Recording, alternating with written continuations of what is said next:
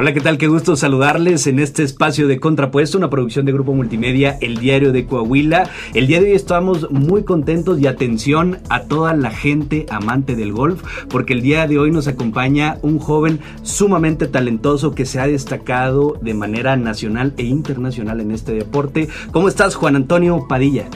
Hola, muy buenas tardes. Pues muchas gracias por la invitación, más que nada por darnos el tiempo y pues estar aquí. Al contrario, mi Tony, gracias a ti por acompañarnos. Sabemos que eh, por lo general no estás aquí en el país, andas viajando constantemente, entonces te agradecemos mucho que hayas podido tener un espacio en tu agenda para poder platicar un poquito más acerca de todo esto que tú haces. Y para la gente que nos está escuchando, Tony es un joven coahuilense, es golfista, estudiante universitario que a través de este deporte ha logrado obtener una beca para estudiar en San Luis, Missouri. Has destacado, como ya lo había mencionado, en torneos locales, nacionales e incluso internacionales. Eres bicampeón, fuiste bicampeón en su momento del torneo anual del golf campestre Saltillo. Entonces, platícanos cómo inicia tu gusto por el golf. Pues yo creo que fue algo muy eh, random, como dicen, eh, puesto que nadie en mi familia juega golf. Eh, mi papá empezó a jugar ya ahorita de grande, ya de señor, por diversión, nada serio, como dicen dominguero, ¿verdad? Entonces un momento, eh, pues así de plano, nadie me podía cuidar, porque pues normalmente también se conoce que cuando alguien se va al golf, en especial ya ahorita señores y así, pues te vas en la mañana, pero pues ya te pierdes ahí todo el día, de que jugando, comiendo y luego pues con los amigos, lo que quieras. En el hoyo 19. En, el hoyo 19. Entonces pues siempre era así y pues un día de que de plano de que no, pues Tony Junior se tiene que ir contigo, le dijeron a mi papá. Y pues me tuve que ir con mi papá.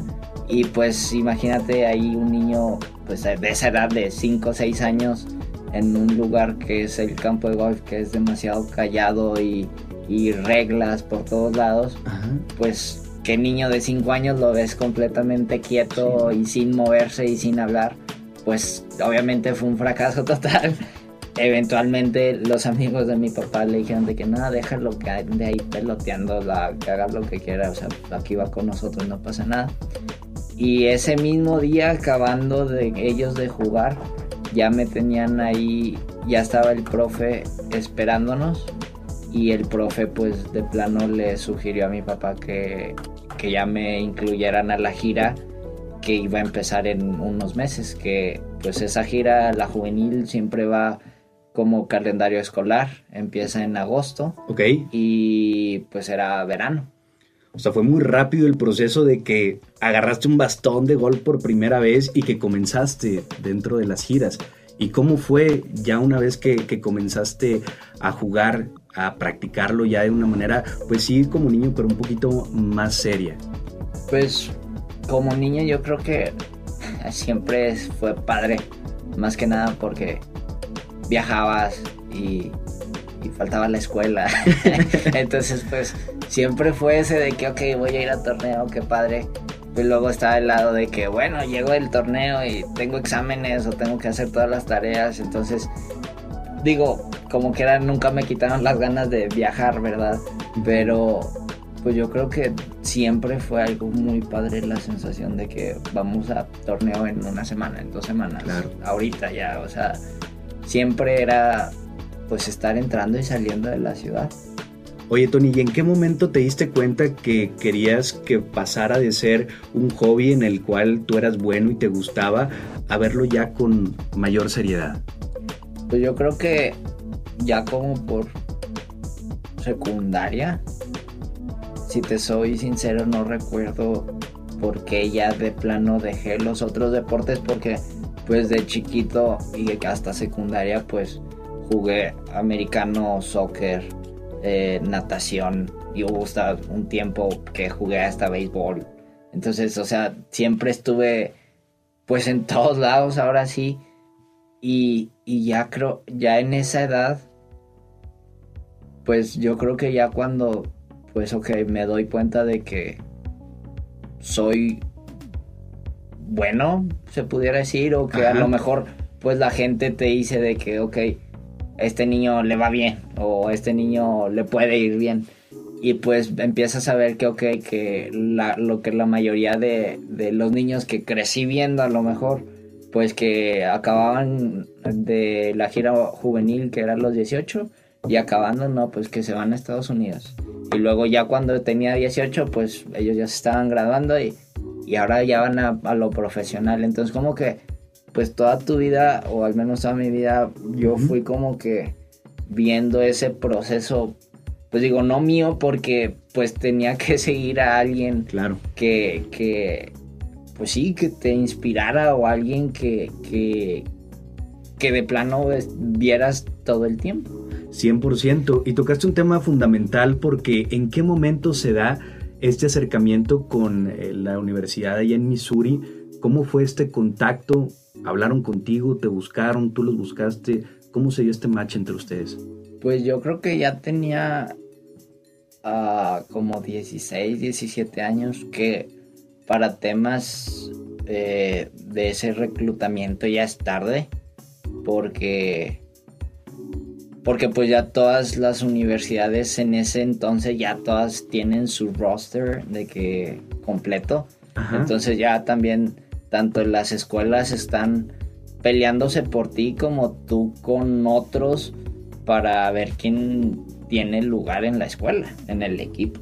Entonces, pues sí, fue un poco tarde y pues más que nada también porque pues es, es el tema controversial allá que no se puede que te hablen a cierta edad, pero pasa, o sea, no se puede más bien que hagan eh, contacto, invitaciones, ofertas, pero siempre ha pasado, o sea, siempre pues ves, veo, me tocó ver que, no sé, niños que jugué toda mi vida con ellos, eh, a lo mejor, pues dices, nunca estuvieron ahí punteando y al final del día acabaron en una universidad pues, muy buena porque pues toda la vida jugaron allá y pues a lo mejor yo que, que pues no, primero que nada pues no vivo allá, no pude ir a los mismos torneos todo el año, pues ya te van a ver menos porque pues para bien o para mal es lo único que toman en cuenta los torneos de ellos, no le van a dar la misma importancia a ningún otro torneo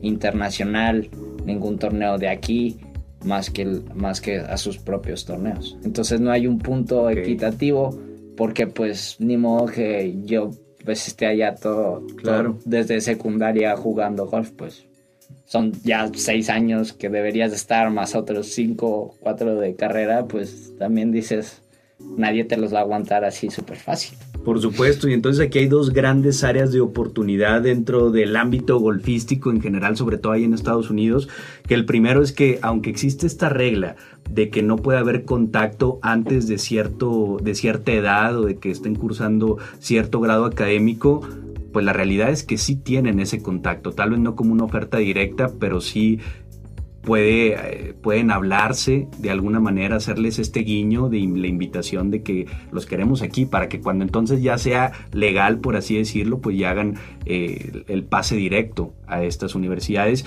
Y lo segundo es el que no tomen en cuenta las ligas que están fuera o los torneos que están fuera de los propios Estados Unidos porque se están perdiendo de un gran talento y afecta de manera directa a los jugadores internacionales. Sí, sí, sí, exacto, porque pues a mí me tocó que fue como a los 13 años que me va muy bien en un torneo allá en, Texas, gano ese torneo y pues digo, tengo 13 años, a esa edad pues todavía menos se supone que te pueden hacer ninguna invitación ni nada, pero gano ese torneo y me llegan varios así literal trípticos, eh, cartas de universidades muy buenas. y, y nada más es como de que ahí te lo estoy dando por porque ya te vi. Pero pues el problema es ese, que me vieron ese verano. Después de ahí, pues obviamente seguí yendo uno que otros veranos, pero pues no, no siempre te va a ir bien. Entonces, no es lo mismo a alguien que te comparen con cuatro torneos que jugaste en, en, un verano, que es el caso de todos los internacionales. Juegas cuatro torneos en Estados Unidos y son muchos, contra un mismo americano que jugó a lo mejor 20 torneos en todo el año, porque pues vive ahí. Entonces ahí tiene un colchón más que le pueda respaldar para promediar puntos, golpes, lo que quieras. Entonces, pues a mí después de ese año a lo mejor me salí un poco de la lupa. Sí. Y, ya cuando quiero realmente eh, empezar el proceso, pues ya es tarde. Ya todas esas otras universidades ya tenían sus prospectos y ya todos me llevaban lo que te comentó 100 torneos de calle que son todo el año que ellos juegan que pues cualquier internacional no puede. Claro, y, sabiendo, y sí, dejan completa desventaja a la gente que no concursa directamente en Estados Unidos tan seguidamente, o sea, todos los jugadores internacionales, y que es un poco extraño, Tony, porque para la gran infraestructura con la que cuenta el, el deporte del golf y la industria del golf, pues se debería de ver alguna manera en la cual se puedan catalogar también los torneos mexicanos y de otras partes del mundo, porque hay unos muy buenos, y ver de qué manera también pudieran hacer puntuajes para que las universidades los vean allá y que no se queden atrás o que no se queden fuera cuando tienen el talento y el potencial para estar a la par o incluso por encima de los jugadores estadounidenses. Ah, tiene que haber alguna forma, pero pues ojalá que en los próximos años haya alguna manera en la cual se pueda regular esta clase de problema. Tony, hay muchas personas que tal vez piensan que el golf es sencillo, que únicamente es agarrar un bastón, pegarle a una pelota y tratar de acercarte al, hoyo. ¿Nos podrías contar un poco acerca de cómo es este deporte? Pues la, verdad yo creo que sí es algo un poco más complejo de toda la vida lo, lo escuchas en especial porque pues todos los niños crecen, van creciendo y todos, ah, me gusta el fútbol, ah, me gusta el americano, entonces como que el, niño raro que le gusta el golf, pues es como que, ¿qué, haces? Pues, pues normalmente a nivel ahorita amateur son tres días de 18 hoyos y gana, se gana el que haga menor puntaje, cosa contraria con la mayoría de los deportes que gana el que haga más puntaje. Entonces, por ejemplo, en una ronda de 18 hoyos se tiene que hacer promedio de 72 golpes.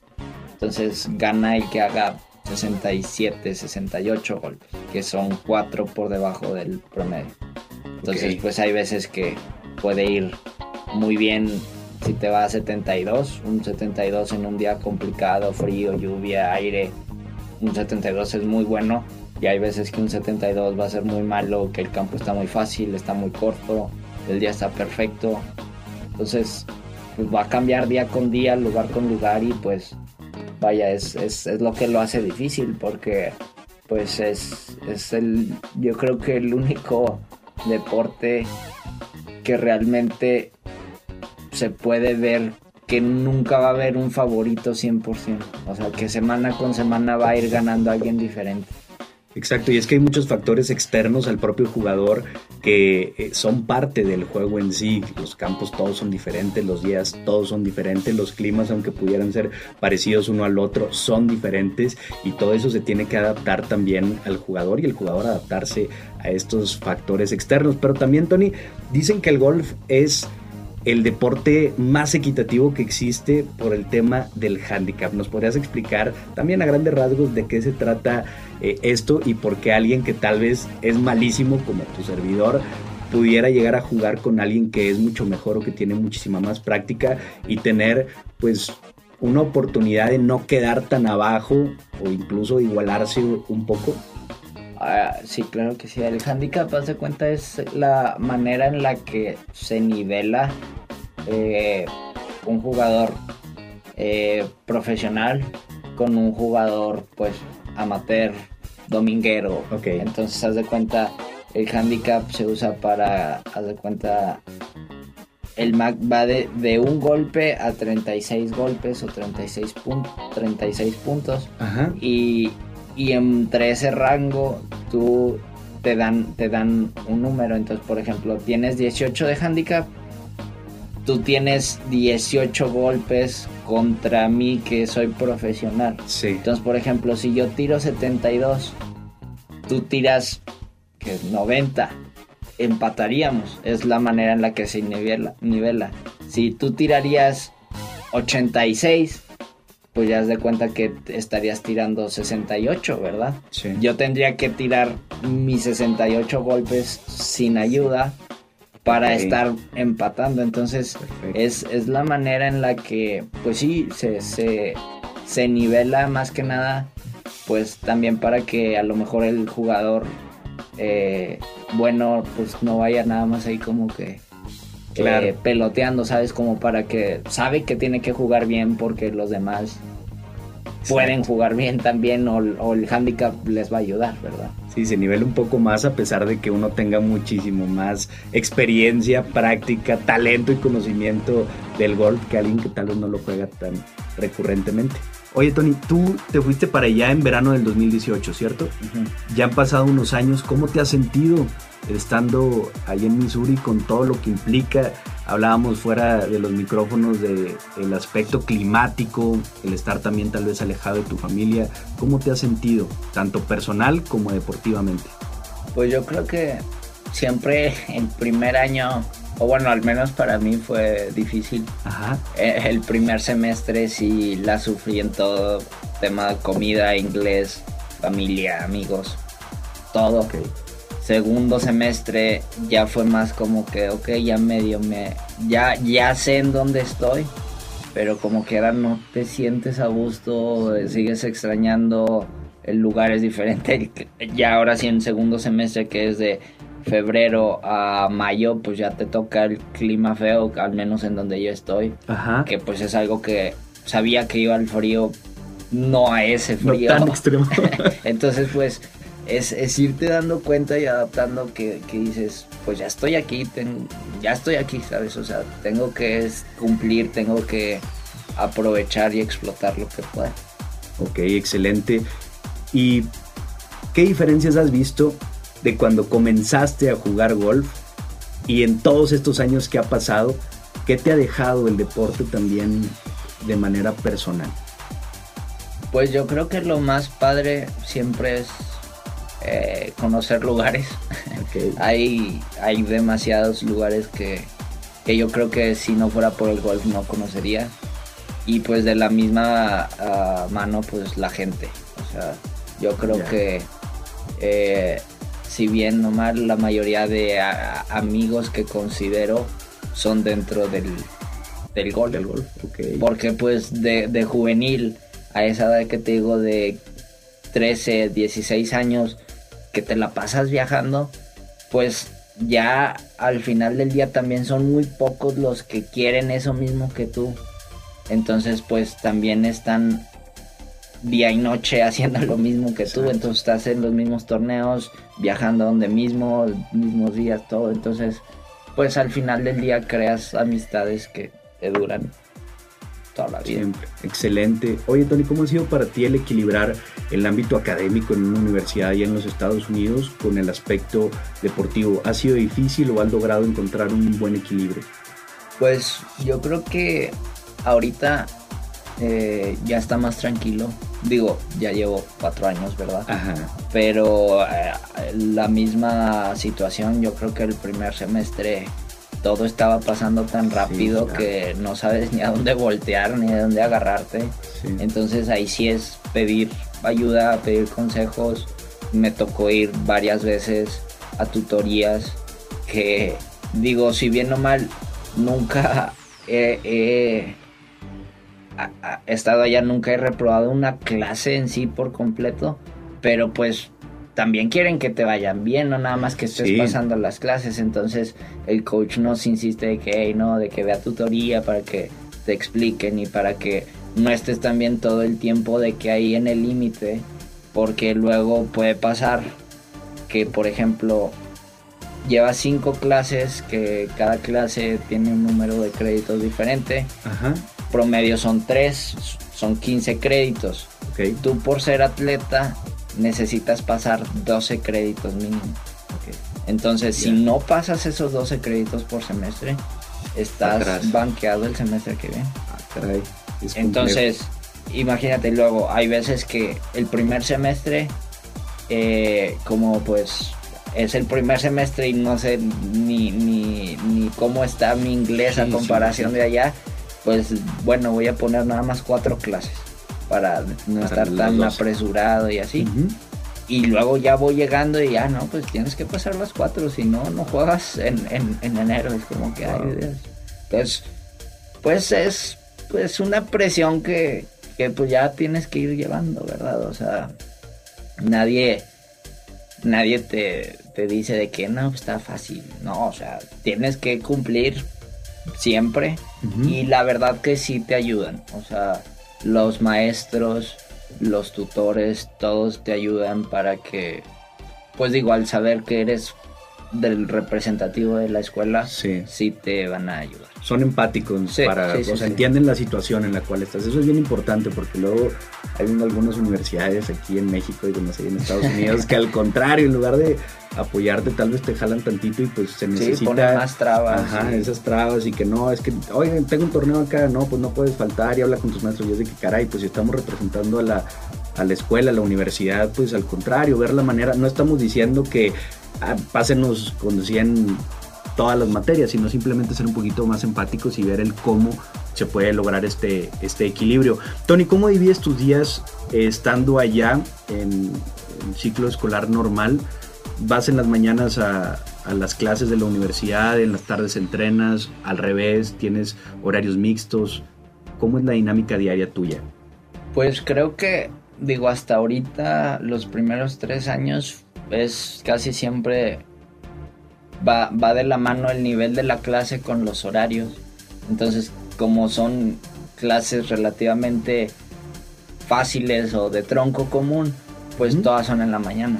Entonces, por ejemplo, mis horarios normalmente son de que en las mañanas vas de 6 a 7 al gimnasio, regresas, te bañas, desayunas, después vas de clases de 9 a 11, a lo mejor a 12 si ya tuviste tres clases, y luego regresas, comes algo rápido y te vas a entrenar toda la tarde. Hay veces que toca entrenar y pues son dos horas, tres horas, y hay veces que nos toca jugar, que son los 18 hoyos, para calificar dentro del mismo equipo, a ver quién puede y quién no a ir a los torneos. Y pues allá te metiste otras 5 horas. es- es- Entonces Complicado. llegas a las 5 o 6 de la tarde hacer tareas, hacer de cenar y ahí está. Tony, en esta plática nos has contado un poco acerca de los muchos retos que has tenido que afrontar para encontrarte en donde estás, pero dentro de todo este viaje, desde que iniciaste 5 o 6 años hasta ahora que te falta poco para concluir la universidad, ¿cuál creerías tú que ha sido el reto más grande o el sacrificio más fuerte que has tenido que hacer para cumplir estos sueños? Pues yo creo que desde chiquito siempre era como que saber que tú estás, digo, es un poco contradictorio porque dices, ok, me dio mucha oportunidad de viajar que nunca me voy a arrepentir. Ajá. Pero al mismo tiempo imagínate un niño de 15, 16 años que estás fuera y algo así sencillo como una fiesta, dices, no manches, o sea, ahorita pudiera estar con mis amigos en unos 15 años y semana tras semana tras semana. Luego llega en verano y pues en cualquier lado, cualquier niño pues es ya descansar, te ves todo el tiempo con tus amigos, películas, albercas, lo que quieras.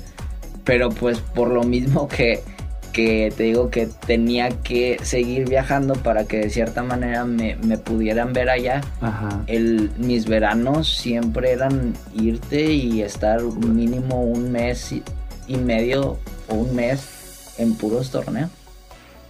Claro, es Y un- el otro mes es preparación para los torneos. Entonces es como que siempre yo creo que fue ese tema de, de que pues extrañas, pero al mismo tiempo pues sabes, o bueno, sí sabía lo que quería, entonces pues es, van ahí de la mano que, que pues sabes lo que quieres, pero pues no te va a quitar el sentimiento de que lo vas a extrañar, ¿sabes? Efectivamente, y es un precio que se tiene que pagar tal vez para poder cumplir estos sueños y se necesita pues, mucha determinación mucho enfoque y mucha disciplina, porque sobre todo en esta edad que tal vez podría ser más de rebeldía, empieza la adolescencia y demás, que si quieres salir con los amigos y estar de fiesta, no es sencillo el aplicarte en algo, pero se necesitan pues muchos pantalones para decir, no, saben que esto es lo que yo quiero y voy a sacrificar esto y no significa que no me duela o no significa que, que no lo sienta o no me cueste, no me pese, pero pues al final hay una meta más grande que quiero perseguir y por ahí es donde le voy a dar. Ahora, si me permites, Tony, me quiero ir al otro lado. Fuera de los sacrificios y de todo esto que, es complicado, que pudo ser complicado en su momento, ¿cuáles son las mayores satisfacciones que te ha dado este deporte? Pues,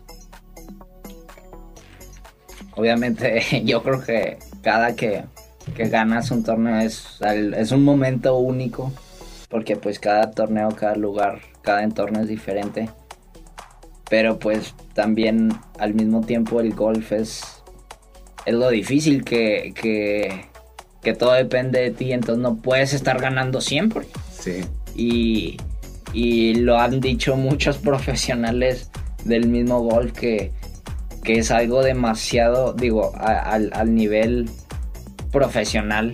Y pues yo creo que ahorita amateur es algo muy demandante que, que, que dices realmente no, no, no se lo deseas a alguien como una forma de diversión porque pues son más veces las que vas a, te va a tocar perder que las veces que vas a ganar. Entonces, no es como que, ok, si me va bien a mí, tengo un equipo que me respalde. No, ya te fue mal a ti y ahí va a aparecer Juan Antonio Padilla en último lugar.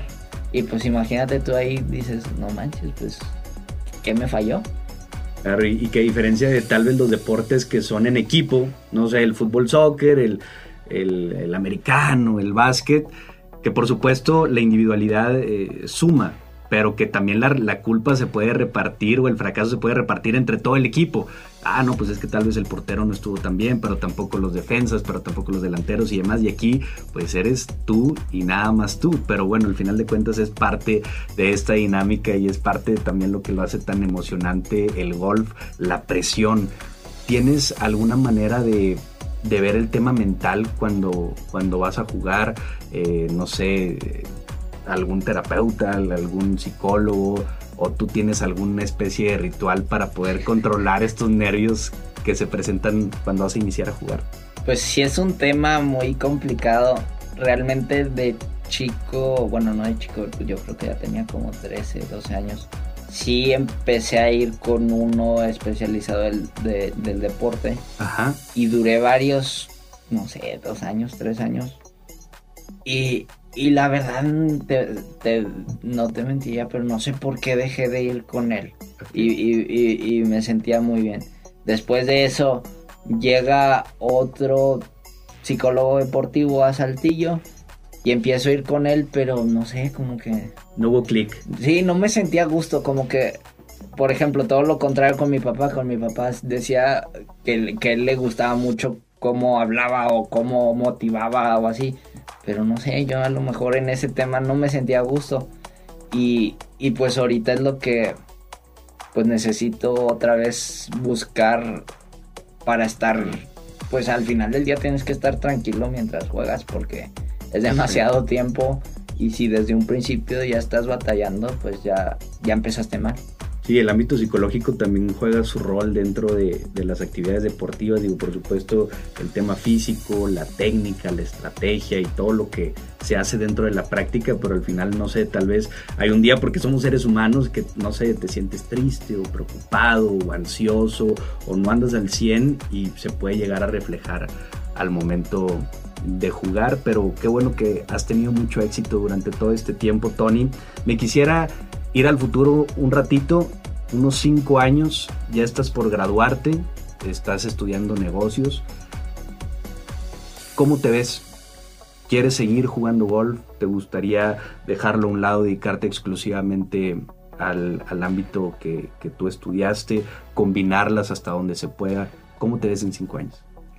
Pues la verdad, digo, yo creo que en mi caso, desde el tema de que siempre me vi eh, o tuve muy en claro que me quería ir a Estados Unidos a seguir jugando, pues siempre iba de la mano de que también me veo o me gustaría seguir jugando ya en un nivel más serio que es el profesional. Muy bien. Entonces, pues, sí, en cinco años sí me veo, pues ya sea terqueándole o, o esperemos que todo salga desde un principio muy bien. Que pues, no sé, siento que, que sí se puede. Digo, a mí no, no me gusta que, que como que me comparen. Ajá. Pero al mismo tiempo yo me veo y me comparo con otros casos de, del tema de golf y pues comparo mis resultados a esa edad, a, a, esta edad y pues digo, o sea, yo puedo y estoy en mucho mejor camino que ellos, entonces, ¿por qué no se puede? Que pues obviamente ya pues influye también pues temas físicos, quieras o no, eh, el tema económico de cuánto te vas a durar costear todo el año viajando al principio, porque pues al principio no tienes patrocinadores ni nada. Entonces, es no nada más también es de que ah, ya quiero jugar, ahí nos vemos y, empiezas a ganar, pues no, es lo que te digo, un día puedes ganar y al otro fin de semana puedes estar en último lugar y ya te costeó. Y si no tienes patrocinadores, ya vas negativo una semana.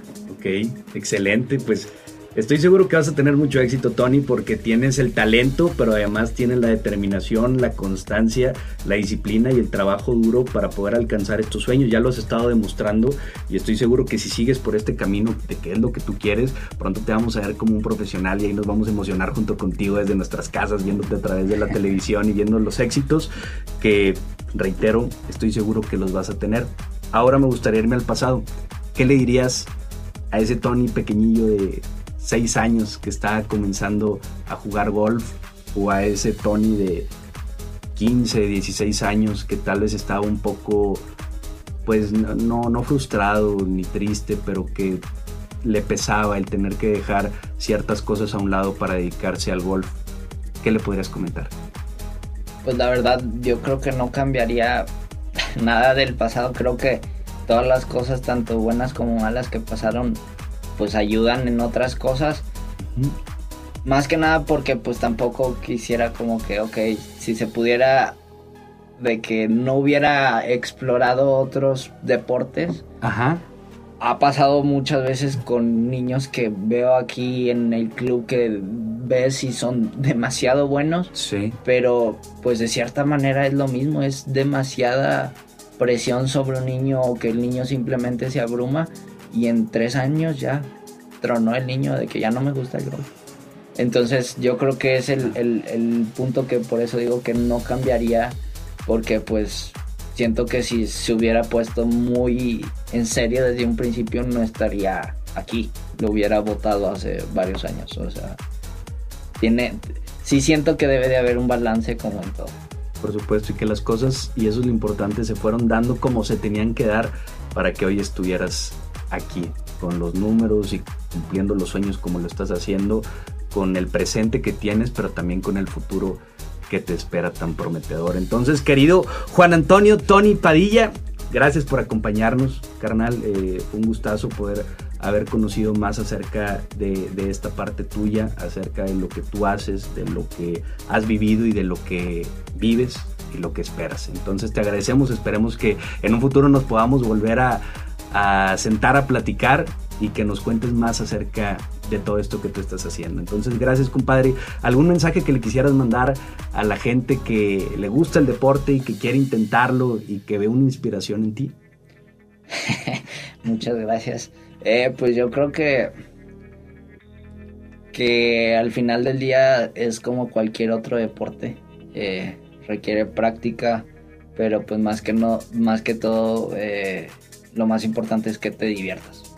porque pues si no, si no te diviertes o si no encuentras una manera de hacer ameno el momento, no va, no vas a aguantar y más que nada porque es muy largo lo que abarca el, una ronda de golf. Entonces, ¿para qué vas a estarte estresando ahí de ok, cinco horas? Cuando ok, obviamente va a haber momentos buenos, momentos malos, pero pues disfrutas, ¿sabes? O sea, no porque te vaya muy bien eh, vas a estar todo el momento feliz, pero también porque te vaya mal vas a estar ya amargado todo el día, pues no, o sea, va a haber cosas buenas, muy bien, va a haber cosas malas, pues no, pero es disfrutar. Perfecto, querido Tony, muchísimas gracias nuevamente. Gracias también a toda la gente que nos estuvo escuchando. Le recordamos que seguimos recibiendo todos sus comentarios a través de las diversas redes sociales del Diario de Coahuila. Esto fue Contrapuesto, una producción de Grupo Multimedia, el Diario de Coahuila. Que sigan teniendo un excelente día y nos escuchamos y nos vemos en la próxima.